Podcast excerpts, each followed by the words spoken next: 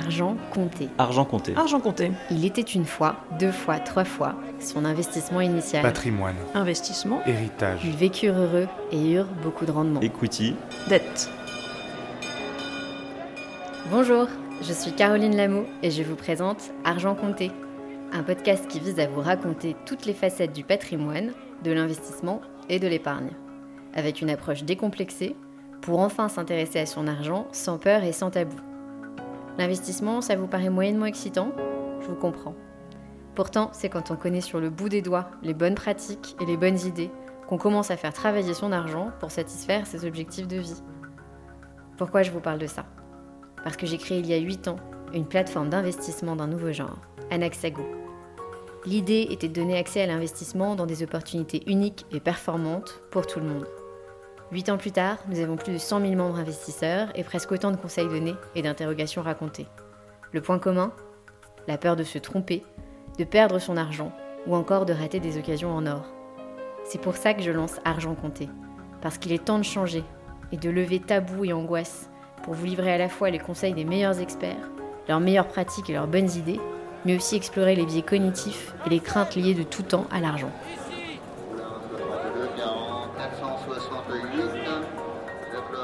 Bonjour à tous. Aujourd'hui, dans Argent Compté, il était une fois l'investissement à impact, et plus particulièrement l'investissement à impact dans l'immobilier. Pourquoi c'est important? Parce que chaque année, l'industrie du logement est responsable pour près d'un quart des émissions de gaz à effet de serre en France. Avec l'accroissement démographique, le besoin en logement ne cesse d'augmenter. Il est donc urgent de faire du bâtiment durable une priorité pour que l'histoire se termine bien. Et la morale? L'implication démarre avec les opérateurs, bien sûr, mais ce sont les investisseurs qui donnent le là. En exigeant de mettre plus d'impact et plus d'immobilier vert dans vos placements, vous incitez l'industrie à se réformer. Et qui de mieux aujourd'hui pour nous en parler que Jérémy Rousseau, le président fondateur de la société de gestion Kianeos, créateur d'une des cinq SCPI résidentielles non fiscales en France? On dirait pas, mais c'est une rareté. Et ce qui est encore plus magique, c'est le niveau d'implication de Kianeos dans l'efficacité énergétique de ses logements et l'impact de ses investissements. Je vais laisser Jérémy vous en parler, mais préparez-vous à entendre un véritable passionné. Je pense à lui comme un pirate de l'impact, un puriste qui refuse tous les labels, mais va plus loin que ces mêmes labels pour une efficacité rare dans un secteur qui mérite d'être souligné. Bonjour Jérémy. Bonjour Caroline, merci beaucoup. Merci d'être avec nous. Est-ce que tu peux euh, prendre deux minutes pour nous en dire un peu plus sur toi et sur euh, Kianeos ce matin?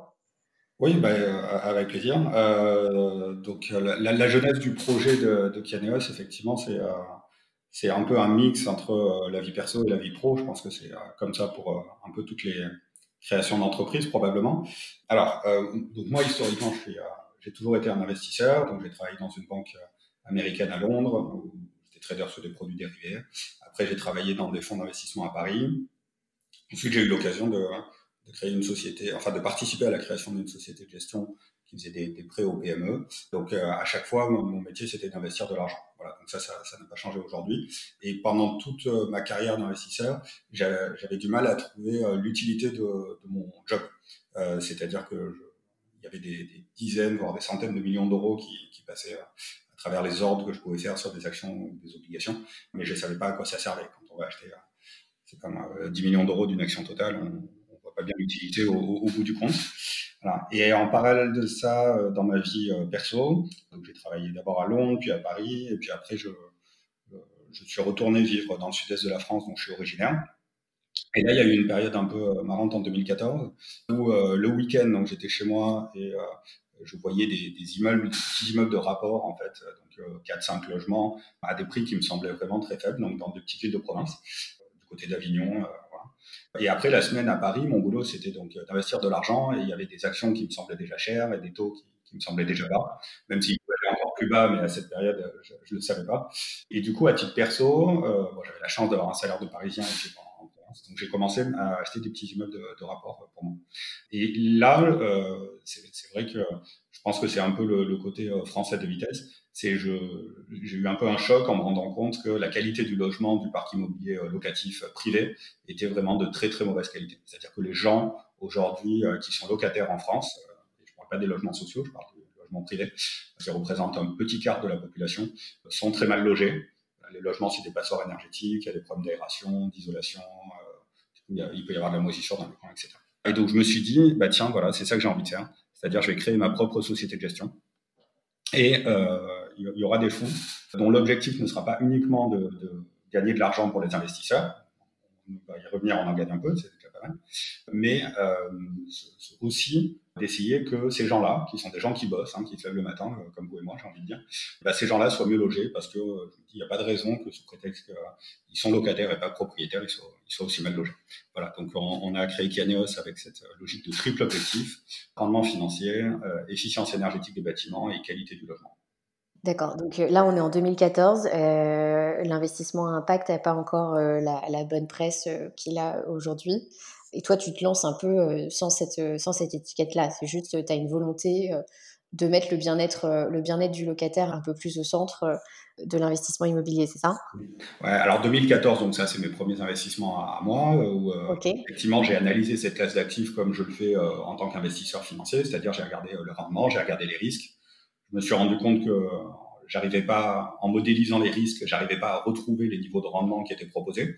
Donc je me suis dit bon, en général dans la finance, quand on n'arrive pas à faire ce, ce calcul qui est, assez simple, c'est que euh, on, on, attribue le surplus de rendement à l'illiquidité, c'est-à-dire on dit quoi? Bon, bah, concrètement qu'est-ce qui se passe? Il n'y a pas d'acheteurs, c'est pour ça que les prix sont bas.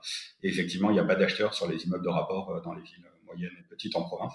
Et après la, la création de Kianeos, c'est 2017. D'accord.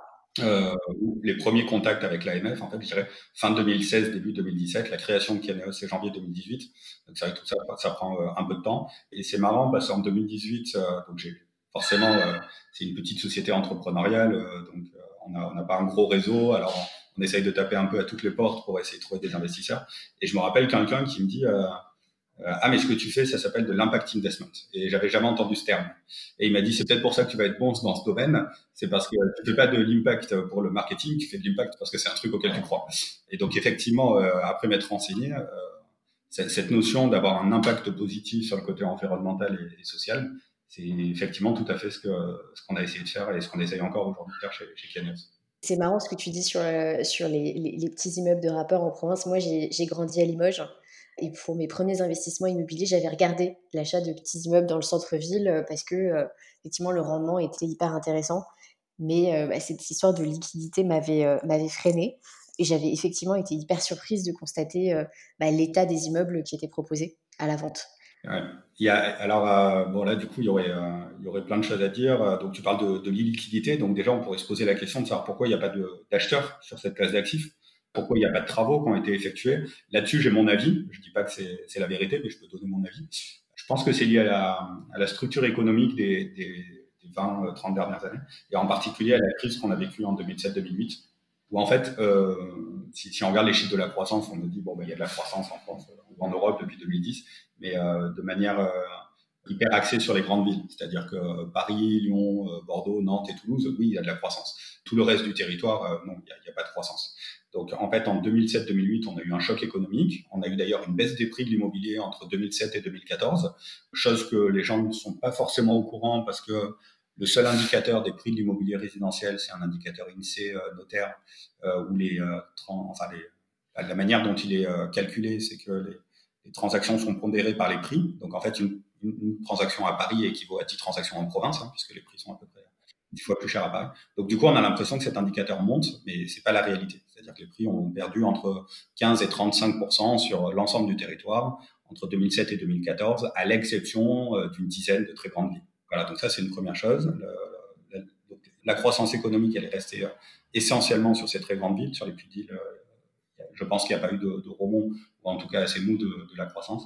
Et du coup, il n'y a pas eu une nouvelle génération d'acheteurs. C'est-à-dire que moi, j'ai dit au début, c'était un hasard. C'est-à-dire je travaillais à Paris, j'avais un salaire de parisien, mais j'habitais en province parce que bon, j'arrivais plus à me loger à Paris et que j'avais pas envie de vivre en, en banlieue lointaine. Donc c'était tout ça, c'était un peu des hasards. Et je me retrouvais en province avec un salaire de parisien et donc je, dans cette position où je pouvais effectivement m'endetter pour acheter des, des, immeubles de rapport. Mais c'était un cas qui est assez anecdotique. Et euh, mon sentiment, c'est que depuis euh, donc la fin des, enfin entre 2005 et, et 2010, hein, il n'y a, a, pas eu cette nouvelle vague d'acheteurs, des gens qui, euh, j'en sais moi, avaient 40 ans, euh, gagnaient un peu correctement leur vie et pouvaient acheter des immeubles et investir de l'argent pour avoir un rendement locatif. Et en général, les travaux dans l'immobilier résidentiel sont effectués au moment de l'acquisition. C'est rare, ça existe, mais c'est rare qu'un investisseur, euh, 15 ans ou 10 ans après avoir acheté son immeuble, il se dise ah bah tiens, je vais refaire 200 000 euros de travaux pour que les gens soient mieux logés. Quoi. Non, en général, on use plutôt le truc jusqu'à la corde, etc. Et donc, comme il n'y a pas eu cette nouvelle vague d'acquéreurs, il n'y a pas eu cette nouvelle vague de travaux. Et donc, on se retrouve avec un parc immobilier où ça fait 15 ans, 20 ans qu'il n'y a pas eu de travaux. Donc, il y, en a qui sont, il y a des immeubles qui sont complètement laissés à l'abandon. C'est assez fou d'ailleurs. Et d'ailleurs, souvent, on me demande, on me dit, mais comment tu trouves autant d'immeubles à acheter? Je leur dis, mais j'achète pas un dixième de ce qui est disponible à la vente. Les, besoins de rénovation du parc immobilier résidentiel en province. Donc, euh, ça, c'est une des raisons pour lesquelles il n'y a pas d'investisseurs au niveau des particuliers. Et les particuliers, euh, les particuliers fortunés, je pense, s'intéressent plutôt aux grandes villes. C'est-à-dire, ils vont, ils vont se dire, je vais, euh, quand ils ont un million d'euros à investir, c'est qu'ils sont multimillionnaires et donc ils sont plus dans une logique de préservation du capital où ils vont aller investir à Paris ou donc dans les grandes villes que j'ai citées plutôt que d'aller chercher quelque chose de rendement dans, dans les petites villes. Et après, les, euh, les institutionnels, hein, les, euh, les, sociétés, euh, donc ça pour les sociétés de gestion ou quoi que ce soit, il faut comprendre que l'immobilier résidentiel, c'est un métier à faible marge. C'est-à-dire que Kianeos AM, la société de gestion hein, qui gère les fonds, qui gère les CPI et les OPCI qu'on propose à nos clients, on a des fonds qui sont très rentables pour nos clients, c'est vraiment intéressant pour eux. Mais nous, on est, tout petit aujourd'hui, on a 50 ou 60 millions d'actifs sous gestion, ce qui pour une société de gestion est petit. Et pourtant, on est déjà 12, euh, on est déjà 12 et on sera bientôt 14. Et donc, on se rend compte que euh, la marge de la société de gestion est, assez faible. Et je pense que c'est pour ça que y a, les, gens préfèrent faire des bureaux, des commerces. Je, vous donne un exemple très simple. Dans la SCPI Caneos Pierre, on a un peu moins de 50 millions d'actifs sous gestion et on a déjà acheté plus de 80 immeubles. Vous prenez euh, n'importe quelle autre SCPI qui a 50 millions d'actifs sous gestion, si elle a 6 ou 7 immeubles, c'est le bout du monde. Parce qu'on va acheter des, bureaux dans le 8e arrondissement à 15 ou 20 000 euros du mètre carré. Voilà, donc ça demande euh, plus de travail, plus de ressources humaines. Donc forcément, les marges sont, plus basses. D'accord. Et si on revient sur cette, euh, donc ce, ce, type qui te dit tu fais de l'impact investing, donc tu commences à t'intéresser au, au, sujet. Et est-ce que tu aujourd'hui est-ce qu'il y a des idées reçues sur l'investissement à impact dans l'immobilier résidentiel? Alors, euh, pour le coup, je m'y suis intéressé assez succinctement parce que je suis, suis pas très bon ni en marketing ni en communication. Donc, du coup, c'est, euh, voilà, j'ai, regardé un peu euh, ça de loin. Tu es, très sincère. C'est donc très bon. non, mais mon, sentiment, malheureusement, c'est quand même que dans le monde de la finance, on... mais alors c'est pas spécifique au monde de la finance. Dans énormément de secteurs d'activité aujourd'hui, on est un peu gouverné par. alors, on, on parle de greenwashing dans le monde de l'environnement mais euh, ça pourrait s'adapter à, à, tous les autres secteurs. Quoi. Je sais pas, on pourrait parler de social washing, on pourrait parler de voilà. mais c'est tout ça et, beaucoup de communication, plus de communication des actes. Et on, le retrouve d'ailleurs, et je pense que peut-être on va en parler un peu plus tard euh, dans les labels. Euh, là, je veux dire, il y, a un, y a un label ISR qui est créé dans l'immobilier, qui, à mon sens, est une vaste plaisanterie. Mais on, je trouve ça embêtant parce que du coup, les particuliers qui aujourd'hui ont de la défiance vis-à-vis des grands secteurs que sont euh, la pharma, l'agroalimentaire, la finance, etc. Ben, du coup, en fait, on leur donne raison presque. C'est-à-dire, on leur dit, bah, vous savez quoi, vous avez raison d'avoir de la défiance puisqu'on vous crée un label euh, investissement socialement responsable qui, en fait, est, assez, est assez Donc, alors, pour répondre à ta question, euh, l'impact investing sur le résidentiel, en fait, je peux te dire ce qu'on fait chez Kianos parce que je ne crois pas qu'il y ait, comme tu l'as dit au début, il y a très peu de SCPI résidentiels. Donc, du coup, je ne crois pas qu'il y en ait d'autres qui, soient dans cette logique-là. Nous, ça se résume en une phrase, en fait, assez simplement. C'est euh, quand on a créé la boîte là, avec le, directeur général qui, lui, s'occupe la partie travaux. On s'est dit, euh, quand on finit de rénover un logement, il faudrait qu'on se voit vivre à l'intérieur. Voilà, c'est aussi simple que ça.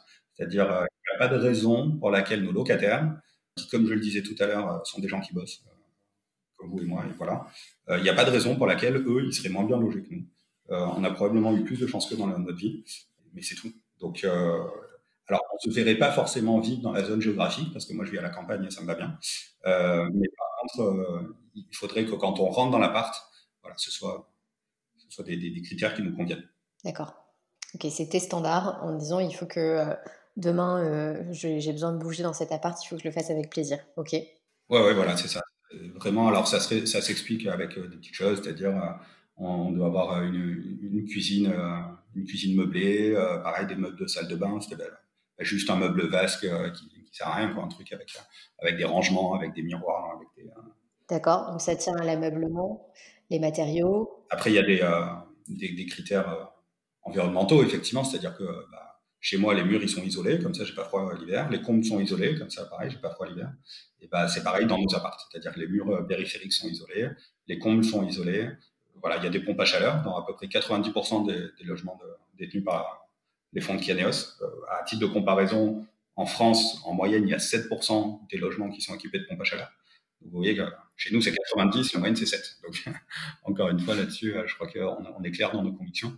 Donc voilà, donc c'est tout un type de critères. comme ça, il y a du double vitrage. Quelque chose qui fait rigoler tout le monde, c'est il y a des sonnettes avec des interphones. Alors voilà, les gens ils me disent non mais c'est pas un critère, ça, c'est normal. Je leur dis, mais si vous connaissiez le nombre d'immeubles qu'on achète où il n'y a pas de sonnette, il n'y a pas d'interphone, euh, ça nous est arrivé de visiter des immeubles sur lesquels il n'y avait pas de chauffage, où le propriétaire disait, bon, pas grave, il rajoute une couverture en hiver. Voilà, donc je veux dire, ça existe, ça, en France, c'est pas un mythe, ça, ça, arrive pas tous les jours. Donc, donc, le, critère principal, encore une fois, c'est celui-là, de se dire, on peut se projeter euh, à l'intérieur.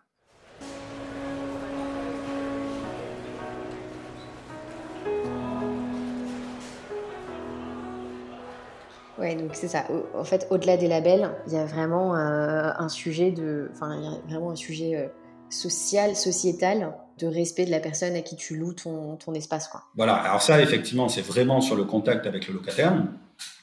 Mais euh, alors, il y, a, deux autres choses dont on devrait parler là. En, en, premier, c'est que, on, par exemple, j'avais préparé dans nos bulletins trimestriels, on communique par exemple sur deux autres choses. Qui, alors ça nous prend beaucoup de temps de communiquer là-dessus, mais on trouve que c'est important, même si c'est juste deux petits camemberts sur le, bulletin trimestriel. On essaye de privilégier les, entreprises locales pour effectuer nos travaux. C'est-à-dire, par exemple, je vous dire, euh, depuis la création de Canios, il y a plus de 90% des travaux qui ont été réalisés par des entreprises situées à moins de 50 km de l'immeuble en chantier. Et donc ça, je veux dire, c'est un acte fort parce que, euh, encore une fois, pour une société comme Canios, si on avait euh, je sais pas si on avait fait un partenariat national avec Bouygues ou Vinci ou FH ou je ne sais qui, ça aurait été plus simple. Mais non, on n'est pas dans cette logique-là. On se dit, bah, soutien de l'économie locale, on va travailler avec des PME locales, etc. Et du coup, c'est vrai qu'on gagne en flexibilité. En prix, je ne je, sais pas si on gagne ou pas. Mais par contre, on est dans cette logique de soutien de, l'économie locale, de circuits courts. Et c'est vrai que euh, dès qu'on arrive à faire un, lien entre le, le, monde de la finance euh, qui collecte, enfin, je sais pas, les SCPI, je crois que ça collecte 5 milliards par an, quoi je veux dire, nous, on est sur un rythme de collecte aujourd'hui euh, de 50, 60 millions euh, par an. Donc euh, voilà, c'est déjà, déjà beaucoup. Et du coup, voilà, on y revient à ce terme d'impact, mais l'impact sur l'économie locale, nous, je veux dire, nos, nos artisans, ils n'arrivent pas à suivre le rythme. Quoi. On achète 8 immeubles par mois, on rénove 70 apparts par mois, et donc du coup, ils sont obligés d'embaucher, et c'est bien, parce que du coup, on crée de l'emploi, et alors là, c'est de la vraie création d'emploi. Parce que si c'est pas nous qui avions acheté l'immeuble, l'installation de la pompe à chaleur et l'isolation des murs périphériques et compagnie, tout ça, vous oubliez, quoi. C'est, je veux dire, euh, moi, 9 fois sur 10, euh, quand un agent immobilier me présente un immeuble, il me dit, oh, bah, de toute façon, il y a de la demande locative, donc euh, tu repars en blanc et puis c'est réglé. Donc, nous, c'est pas ça du tout, quoi. Je veux dire, on, fait, beaucoup de travaux. C'est de la vraie création d'activité économique, c'est de la vraie création d'emploi. Et on suit aussi la provenance du matériel. Donc, en moyenne, on a entre 60 et 70% de matériel français. Euh, entre 25 et 30% de matériel européen et moins de 10% qui vient du reste du monde. Et ça aussi, c'est très important parce que la conséquence de tout ça, de tout ce qu'on vient de dire, c'est-à-dire avoir des logements de bonne qualité, etc., comme on reste sur des loyers euh, modérés, parce qu'on pense que nos locataires ne peuvent pas payer plus cher que le loyer, donc on n'augmente pas les loyers, en fait, et ben, la conséquence, c'est qu'on a un, un, rendement locatif, en fait, qui est moins bon que ce qui pourrait être. C'est-à-dire, le fait d'installer des pompes à chaleur, ça coûte de l'argent, le fait de travailler avec des PME, peut-être ça coûte un peu plus cher. Et surtout, le, fait de privilégier du matériel français ou européen plutôt que celui euh, du reste du monde, euh, pour ne pas dire d'Asie du Sud-Est, hein, parce que c'est là que c'est pas cher. Voilà, je, je sais pas. alors là, c'est intéressant de parler d'exemples, puisque dans l'immobilier résidentiel, on est très proche du concret, tout le monde connaît. Euh, je sais pas, le, parquet, par exemple. Vous prenez un parquet d'Asie du Sud-Est ou un parquet français. Nous, on travaille avec, je sais pas, Gerflor, qui produit dans la Drôme, à côté de chez nous. Je veux dire, ça, ça va coûter deux fois moins cher en Asie du Sud-Est. Donc, vous voyez, tout ça, c'est des coûts supplémentaires qui sont liés à nos convictions. Et on dit toujours à nos clients, attention, quand vous investissez dans vos fonds, certes, vous venez pour le rendement parce qu'on a un bon rendement, mais vous acceptez aussi qu'il y a une partie du rendement qui est abandonnée euh, au profit donc euh, de la performance environnementale et au profit de la qualité du logement. Voilà, donc de cette logique, circuit court. Et toute cette dynamique, c'est ça qui est hyper intéressant. Enfin, moi, je, je full disclosure, euh, chez Anaxago, on est assez fan de Kianeos euh, parce qu'on distribue euh, Kianeos Pierre, la, la, SCP résidentielle dont on parle euh, depuis tout à l'heure. moi, ce qui m'impressionne, c'est que tous ces sujets de performance énergétique, de qualité du logement, de circuit court, en fait, c'est des notions qu'on retrouve dans les labels ISR.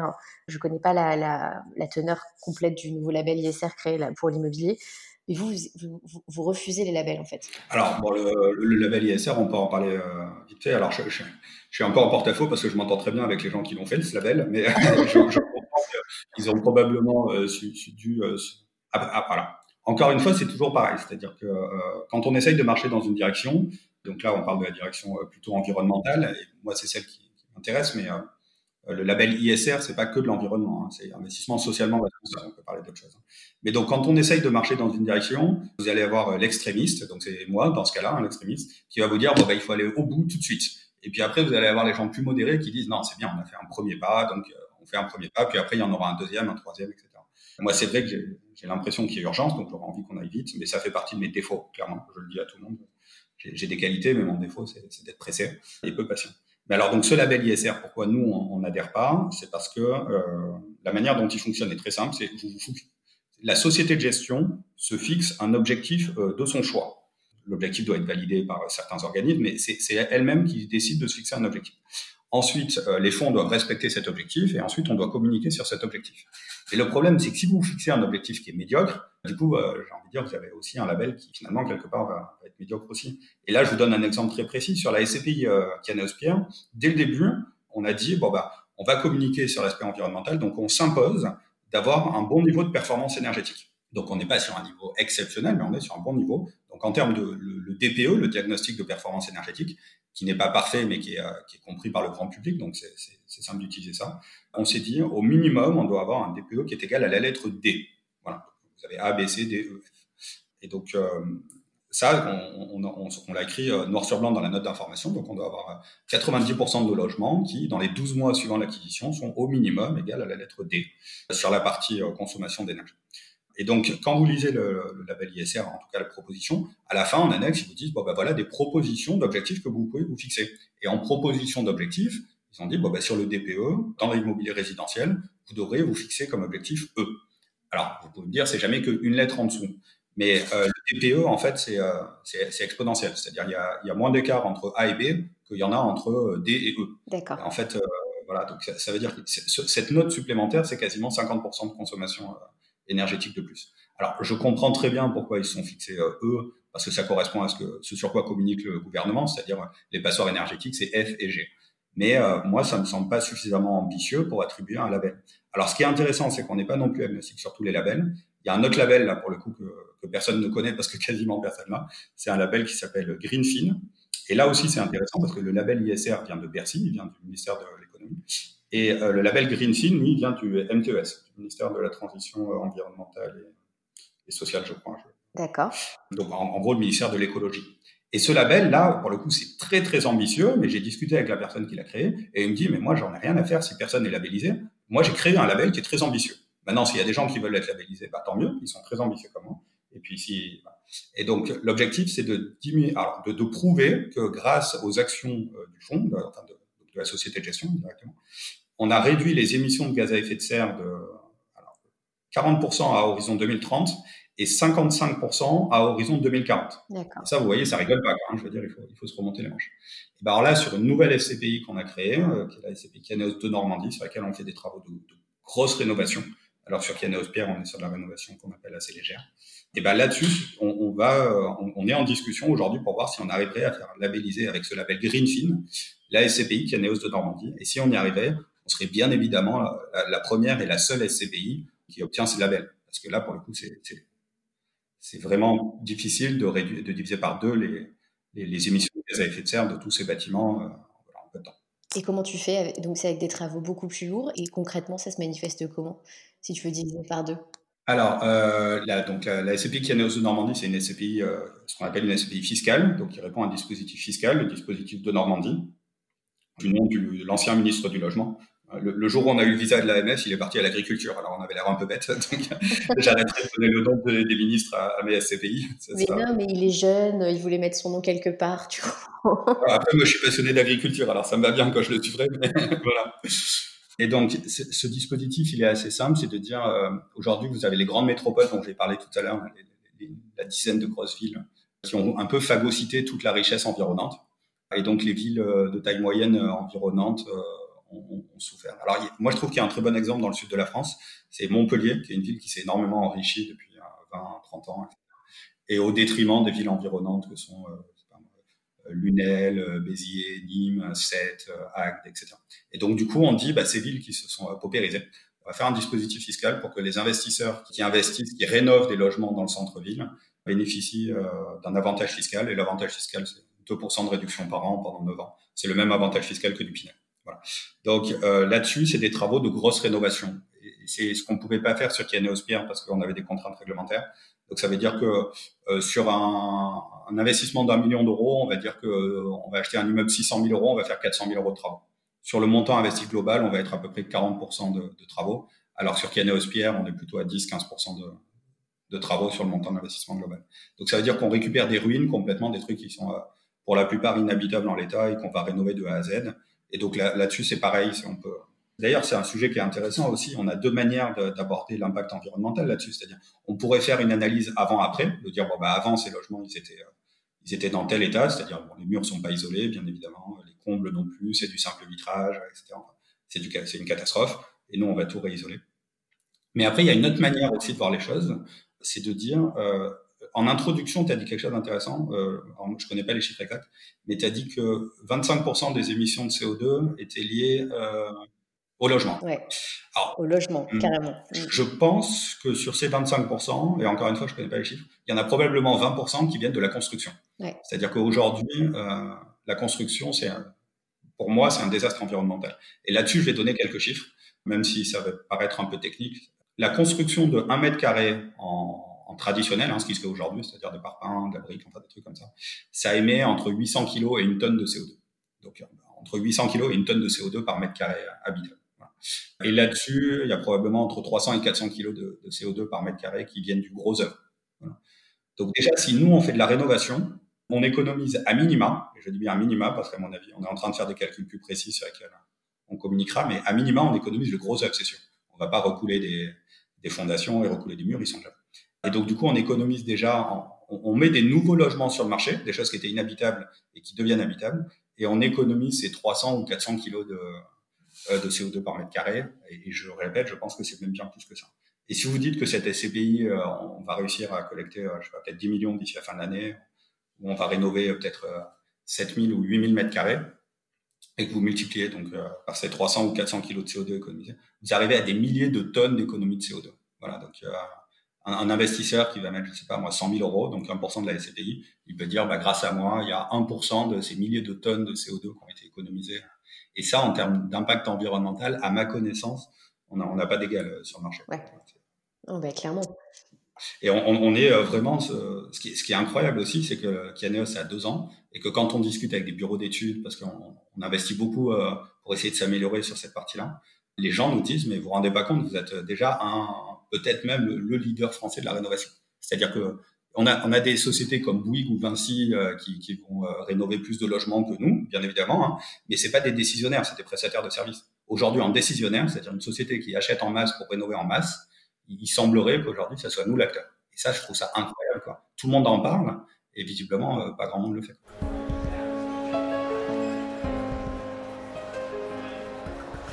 Bah, tu sens qu'il y a un engouement en fait euh, assez massif du euh, que ce soit du grand public. Euh, en fait, il y, a une prise de conscience qui, même si elle, elle, est, elle est pas au même niveau chez, tout le monde, elle est assez importante. Tu vois, nous pendant le confinement, on a on a décidé d'arrêter de vendre. Enfin, d'arrêter de commercialiser des produits financiers parce qu'on s'est dit bah nous, on était dans un tel état d'esprit, un peu perturbé, un peu choqué. Moi, je me suis dit, demain, mon conseiller financier m'appelle pour me vendre un truc, euh, juste, je, lui raccroche Donc, pendant six semaines, on a, on a juste gardé le contact avec nos clients pour les rassurer sur les participations. Et puis au bout de six semaines, on s'est dit, on va quand même leur poser la question, comment est-ce que vous vous sentez? Est-ce que vous avez envie, d'investir? Parce que pour avoir envie d'investir, il faut quand même que tu aies confiance dans le futur et dans ce qui se passe.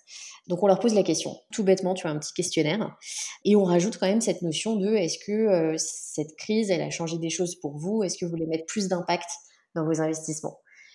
Et tu avais plus de, je crois tu avais 66% des gens qui disaient, bah oui, en fait, moi, ce qui va changer, c'est que je vais continuer à investir, je n'ai pas du tout envie de m'arrêter en revanche, je veux que mes investissements aient un impact positif. Et j'étais hyper surprise parce que c'était massif. Personne ne sait vraiment ce que ça veut dire, être un investisseur euh, responsable ou euh, mettre de l'impact dans son portefeuille, mais tout le monde en a envie. Et, donc, je pense qu'il y a tout un truc où, euh, par exemple, quand des opérateurs répondent à un concours, bah, il y a toujours ce sujet de je vais mettre un jardin sur le toit je, suis désolée, je prends cet exemple, mais c'est celui qui me fait le plus rire parce que je ne sais pas vraiment si ça a un impact. C'est très beau, hein, un, immeuble, un immeuble avec un jardin sur le toit, mais euh, je ne sais pas si ça, compte vraiment. Et je pense qu'aujourd'hui, euh, en fait, moi, mon ressenti quand j'échange avec des opérateurs qui sont peut-être moins intéressés au sujet, ils ont cette volonté d'être plus responsables, mais personne ne sait par quel bout le prendre. Parce que les labels sont hyper compliqués, non, mais parce qu'aussi c'est hyper concurrentiel, c'est-à-dire qu'on est on est gouverné euh, dans le monde de la finance par le rendement à court terme, c'est sûr. Et nous, la chance qu'on a sur l'immobilier résidentiel en province, c'est que comme on est seul à investir sur cette classe d'actifs qui est extrêmement rentable, finalement, moi, euh, entre guillemets, j'ai le beau jeu de dire, je pourrais distribuer du 7%, mais je ne distribue que du 6%, et même avec 6%, on fait déjà partie des meilleurs du marché, et euh, je fais cadeau de 1% à l'environnement, au sociétal, etc. Alors, D'aucuns diraient aussi, je pourrais ne pas le faire et distribuer du 7 et, collecter encore plus. Mais en tout cas, voilà, c'est peut-être plus facile qu'un acteur qui va dire, eh ben moi, je vais passer de 4% de rendement à 3% de rendement. Parce que encore une fois, euh, même si. Mais alors, ce qui est intéressant, pour le coup, ce que tu dis, c'est si, si, les états d'esprit, les commencent à évoluer, ça, ça, ça serait. Euh, enfin, c'est sûr, ça serait euh, une bonne nouvelle, quoi. Bah, nous, on le sent vraiment. Tu vois, on a, on a lancé notre premier Green Bond en septembre. Euh, on, distribue Kianeos euh, depuis plusieurs mois et clairement, euh, c'est l'engagement de la SCPI, ça résonne, ça résonne énormément dans, nos clients. Mais c'est vrai que les gens posent toujours des questions, en fait, se disent, mais attendez, je comprends pas vraiment, en fait, qu'est-ce que ça veut dire pour moi d'être un investisseur responsable?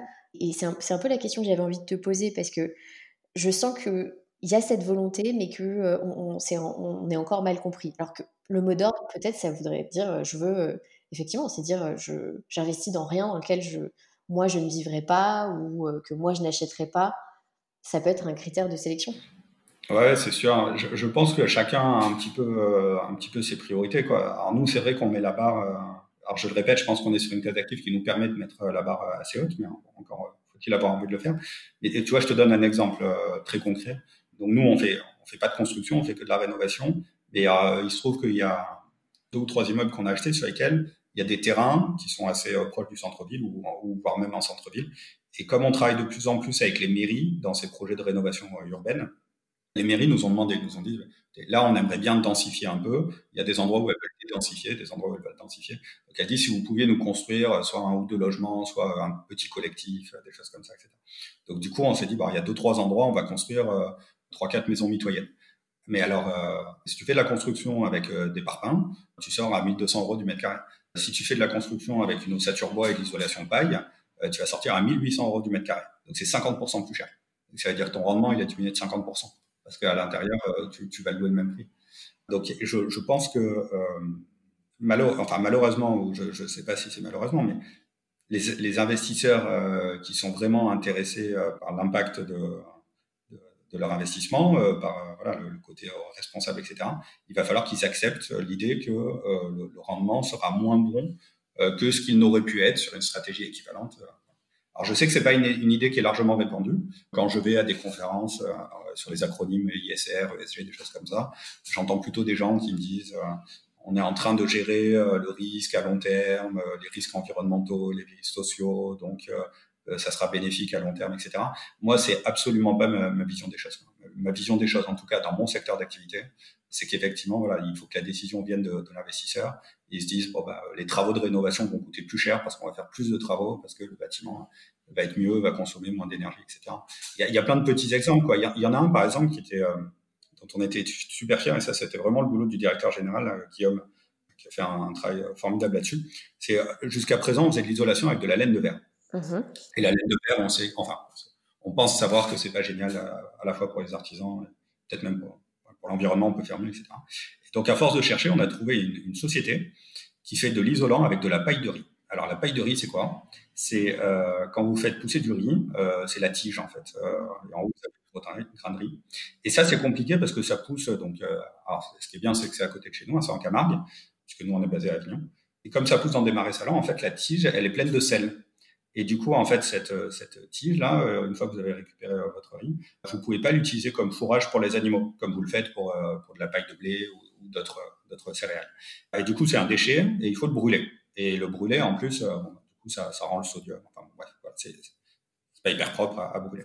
Et donc il y a une société qui a dit, ben, cette paille de riz, si on la compresse, on peut en faire de l'isolant. Et on se rend compte en France d'ailleurs qu'on peut isoler avec plein de choses. Quoi. On peut isoler avec paille de riz, on peut isoler avec euh, du chanvre, on peut isoler avec de la paille tout court. Et donc du coup, on a réussi à euh, travailler avec cette société. Le surcoût est de l'ordre de 10% par, à peu près.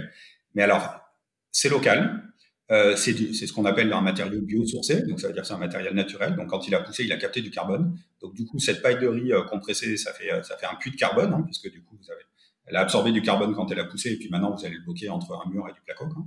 Comme forcément on est sur des gros volumes, on a pu demander à la société de venir former nos artisans. Donc les artisans ont été formés pour euh, l'utilisation de la paille de riz pour en isolant, et, et les, artisans sont pris au jeu. Ils ont dit que c'était plus agréable à utiliser parce que ça faisait moins de poussière, comme ça peut comme on peut avoir de la poussière sur sur de la laine de verre. pour ceux qui en ont déjà posé dans leur vie, je crois qu'ils voient bien de, de, quoi je parle. Ouais, je vois bien. Et donc, du coup, voilà, euh, circuit court, euh, matériaux biosourcés, plus de carbone, formation des, euh, des, artisans. Les artisans se prennent au jeu, ils vont en proposer aux autres. Pour un surcoût qui est assez faible, quoi, hein, qui parle on parle de 8-10% de surcoût. Alors, pour, pour donner toute l'histoire jusqu'au bout, il y a un défaut sur ce matériel, c'est qu'il faut faire du liant entre cette paille de riz et le liant pour l'instant, ils n'ont pas réussi à utiliser d'autre chose que des dérivés de pétrole. Donc, ça veut dire sur une plaque de paille de riz, vous avez 92% de paille de riz et vous avez 8% de je ne sais pas quoi, enfin de dérivés de pétrole pour faire du liant. Ils essayent de le faire à partir de dérivés de maïs, mais ils n'ont pas encore euh, réussi. Et donc, du coup, ça, c'est dans notre équipe du Sud-Est. Euh, au sud de l'île de France, on essaye d'évoluer vers du chanvre, donc en, isolant. Dans le Nord, pareil, il y a une histoire rigolote où il y a, vous savez, quand vous allez déposer vos vêtements au, point relais, il y a une entreprise qui les récupère, qui, défibre euh, vos, vêtements et en fait qui utilise la fibre textile comme isolant aussi. Alors cela, c'est un peu le projet de l'année prochaine, quand on aura une équipe dans le Nord, d'aller les rencontrer pour essayer d'isoler avec, euh, des, vieux textiles recyclés. Voilà, tout ça, c'est pour moi, c'est des trucs, ça coche toutes les cases, quoi. C'est local, euh, ça crée de l'emploi, ça recycle. Enfin, je veux dire, là pour le coup, tu fais une définition d'impact. Je, trouve qu'on on coche beaucoup de cases. Oui, et puis c'est hyper clair. En fait, il n'y a, pas de, a pas de sujet. Et je trouve que le fait, c'est bien aussi d'avoir de la transparence et de dire, euh, bah, typiquement, quand tu me parles de la paille de riz, c'est 92% euh, de paille de riz, 8% de composants euh, pétrochimiques, pétroliers, parce que de toute façon, on n'a pas le choix. mais en fait, c'est qu'on a une marge d'amélioration de 8%. On est déjà à 92, on fait le max, quoi. Et en fait, c'est tu vois, c'est comme quand, enfin, quand nous, on a créé la boîte, on s'est dit, on veut vraiment que les gens puissent investir en disant, demain, je reçois un reporting d'une boîte, je vois qu'elle a créé quatre emplois euh, ce mois-ci. C'est tout bête, mais c'est hyper simple. Je sais où est mon argent. Et je sais qu'il est productif. On, revient quand même beaucoup aux problématiques de communication. Euh, et d'ailleurs, c'est aussi là où c'est difficile de, faire son trou. Hein. Moi, je veux dire, il y a, plein de, gens qui distribuent ma SCP qui me disent, mais attends, mais... Euh, euh, tu vas pas demander le label. Les, pour nous, c'est difficile de l'expliquer. Les clients vont pas comprendre, etc. Et bah oui, on vit, on vit, dans un monde où il y a beaucoup de communication euh, tout azimut, et je pense que pour les clients, c'est difficile de s'y retrouver. Donc euh, la, la, transparence maximale, à mon avis, c'est la seule solution. Ouais, c'est faire ce qu'on dit et ensuite euh, dire ce qu'on fait. Et c'est hyper important.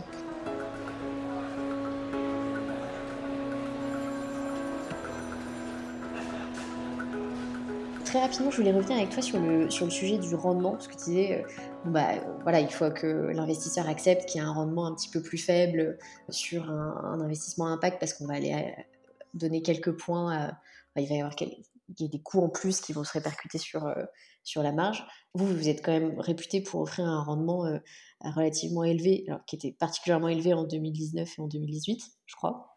Oui, alors on a eu, en fait, on a démarré comme je dis. Donc Yaneos, c'est vraiment une, petite société entrepreneuriale. Hein. Euh, on, a, on a commencé, euh, je pense, probablement la plus petite SCPI qui ait jamais existé, puisque quand elle a été créée, il n'y avait même pas un million d'euros dessus. C'est vraiment un tour de table euh, voilà, de gens un petit peu fous, ou en tout cas suffisamment pour me suivre. Et donc au début, en 2018, il y avait que quatre immeubles dans la SCPI. Donc du coup, forcément, quand vous achetez quatre immeubles, bah, c'est des pépites. Donc du coup, vous avez un, rendement qui est anormalement élevé. 2018-2019, on a eu un biais sur un rendement qui était anormalement élevé. Donc moi, je dis souvent, voilà, ne regardez pas le rendement 2018-2019. On était entre 6,80 et 7 euh, et des brouettes de rendement. Nous, nous ce qu'on se fixe comme objectif de rendement sur euh, Pierre, c'est distribué entre 6 et 6,5%.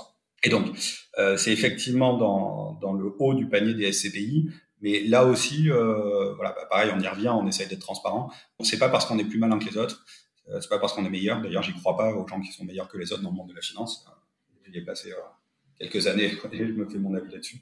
Euh, c'est parce qu'on fait quelque chose de différent.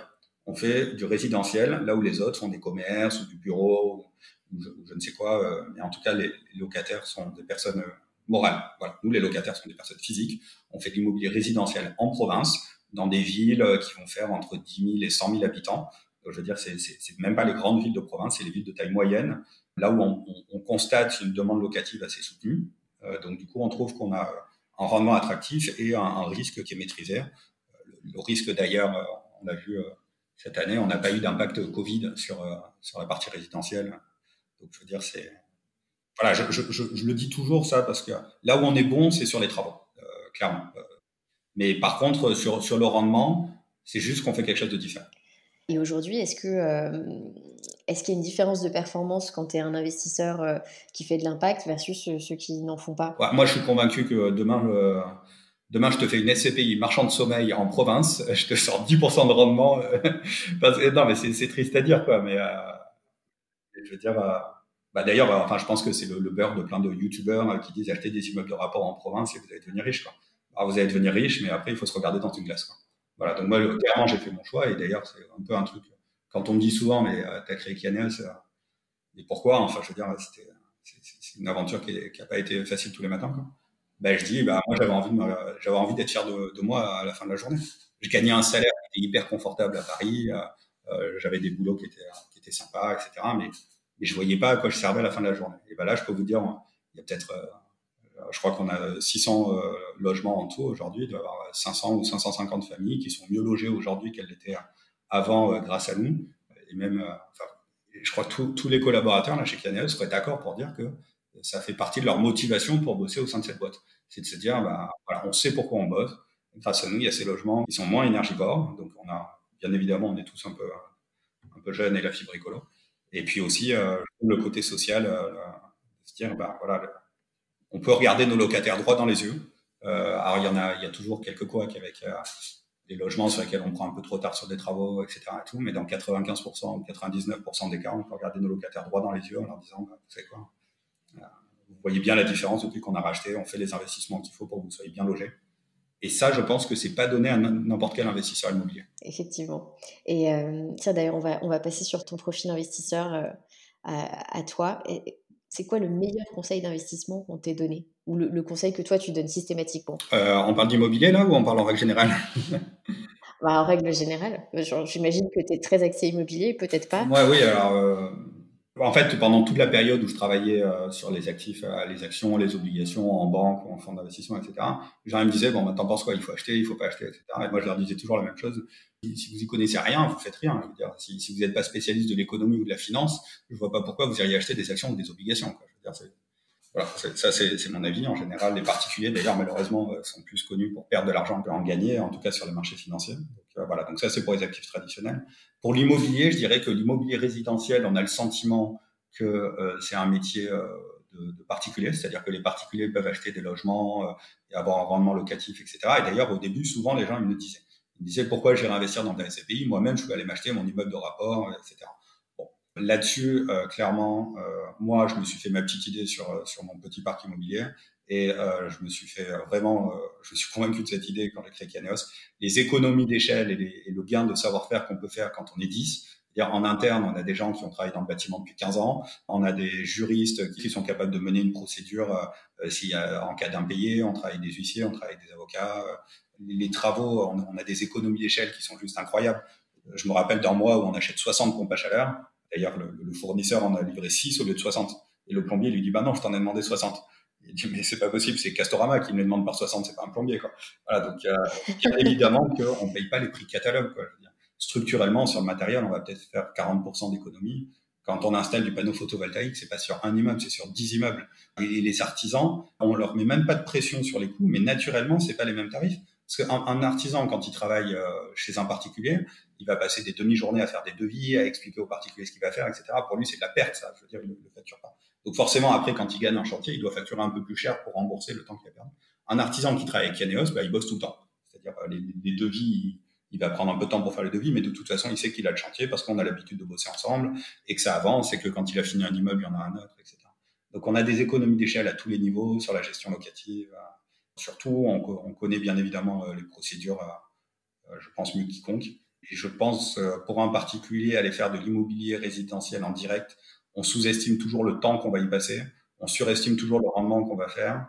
On confond, quelque chose de très important, on confond euh, euh, bilan et compte de résultat. C'est-à-dire que souvent, on va pas avoir envie d'investir dans son parc en se disant, ah ben si j'investis, ça va me faire perdre de l'argent. on, regarde juste son compte en banque, on regarde cette réseau. Alors qu'en fait, on peut faire des investissements qui, dans l'idée, vont être amortis sur 40 ans. Donc, je veux dire, ça, comptablement, ça, va au bilan, ça ne va pas dans le compte de résultat. Donc tout ça, à mon avis, c'est des erreurs de particuliers qui font que l'immobilier résidentiel euh, doit se professionnaliser. Et c'est comme ça aussi qu'on arrivera à améliorer la qualité du parc. Est-ce qu'il y a une règle que tu t'imposes dans tes choix d'investissement? Oui, euh, pas de démographie fortement négative. Voilà, ça c'est clairement c'est la règle. Euh, il y a des villes qui ont perdu 30% de leur population dans les 20 ou 25 dernières années. Celle-là, on n'y va pas. C'est certain. on m'a proposé alors, je ne citerai pas les villes parce que j'ai pas envie de froisser qui que ce soit, mais euh, dans, on m'a proposé des, des, des, immeubles avec des rendements complètement fous dans des, villes euh, plutôt du, centre de la France qui, se vident.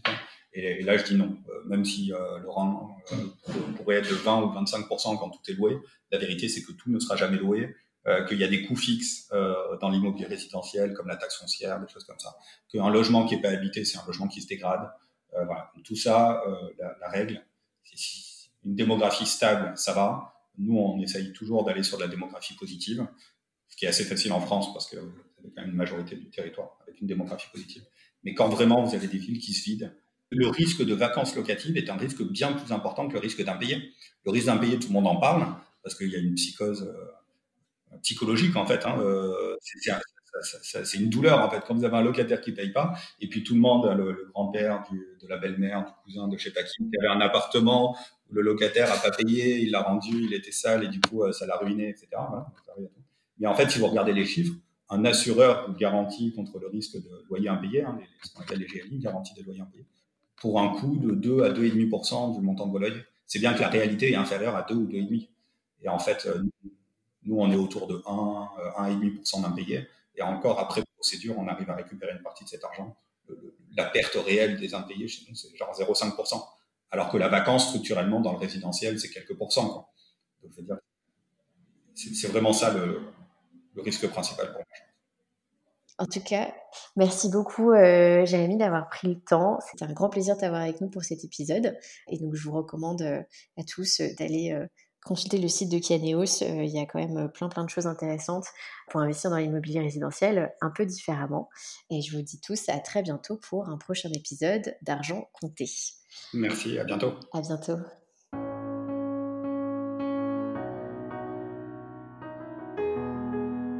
Merci d'avoir pris le temps d'écouter ce nouvel épisode d'Argent Compté. Si vous avez aimé, n'hésitez pas à me le dire en laissant une note sur Apple Podcast, ça nous aide beaucoup. Je suis également joignable à l'adresse email caroline.argentcompté.com si vous avez des questions ou des idées, ou bien entendu via anaxago.com si vous avez besoin de conseils. A très bientôt pour un nouvel épisode.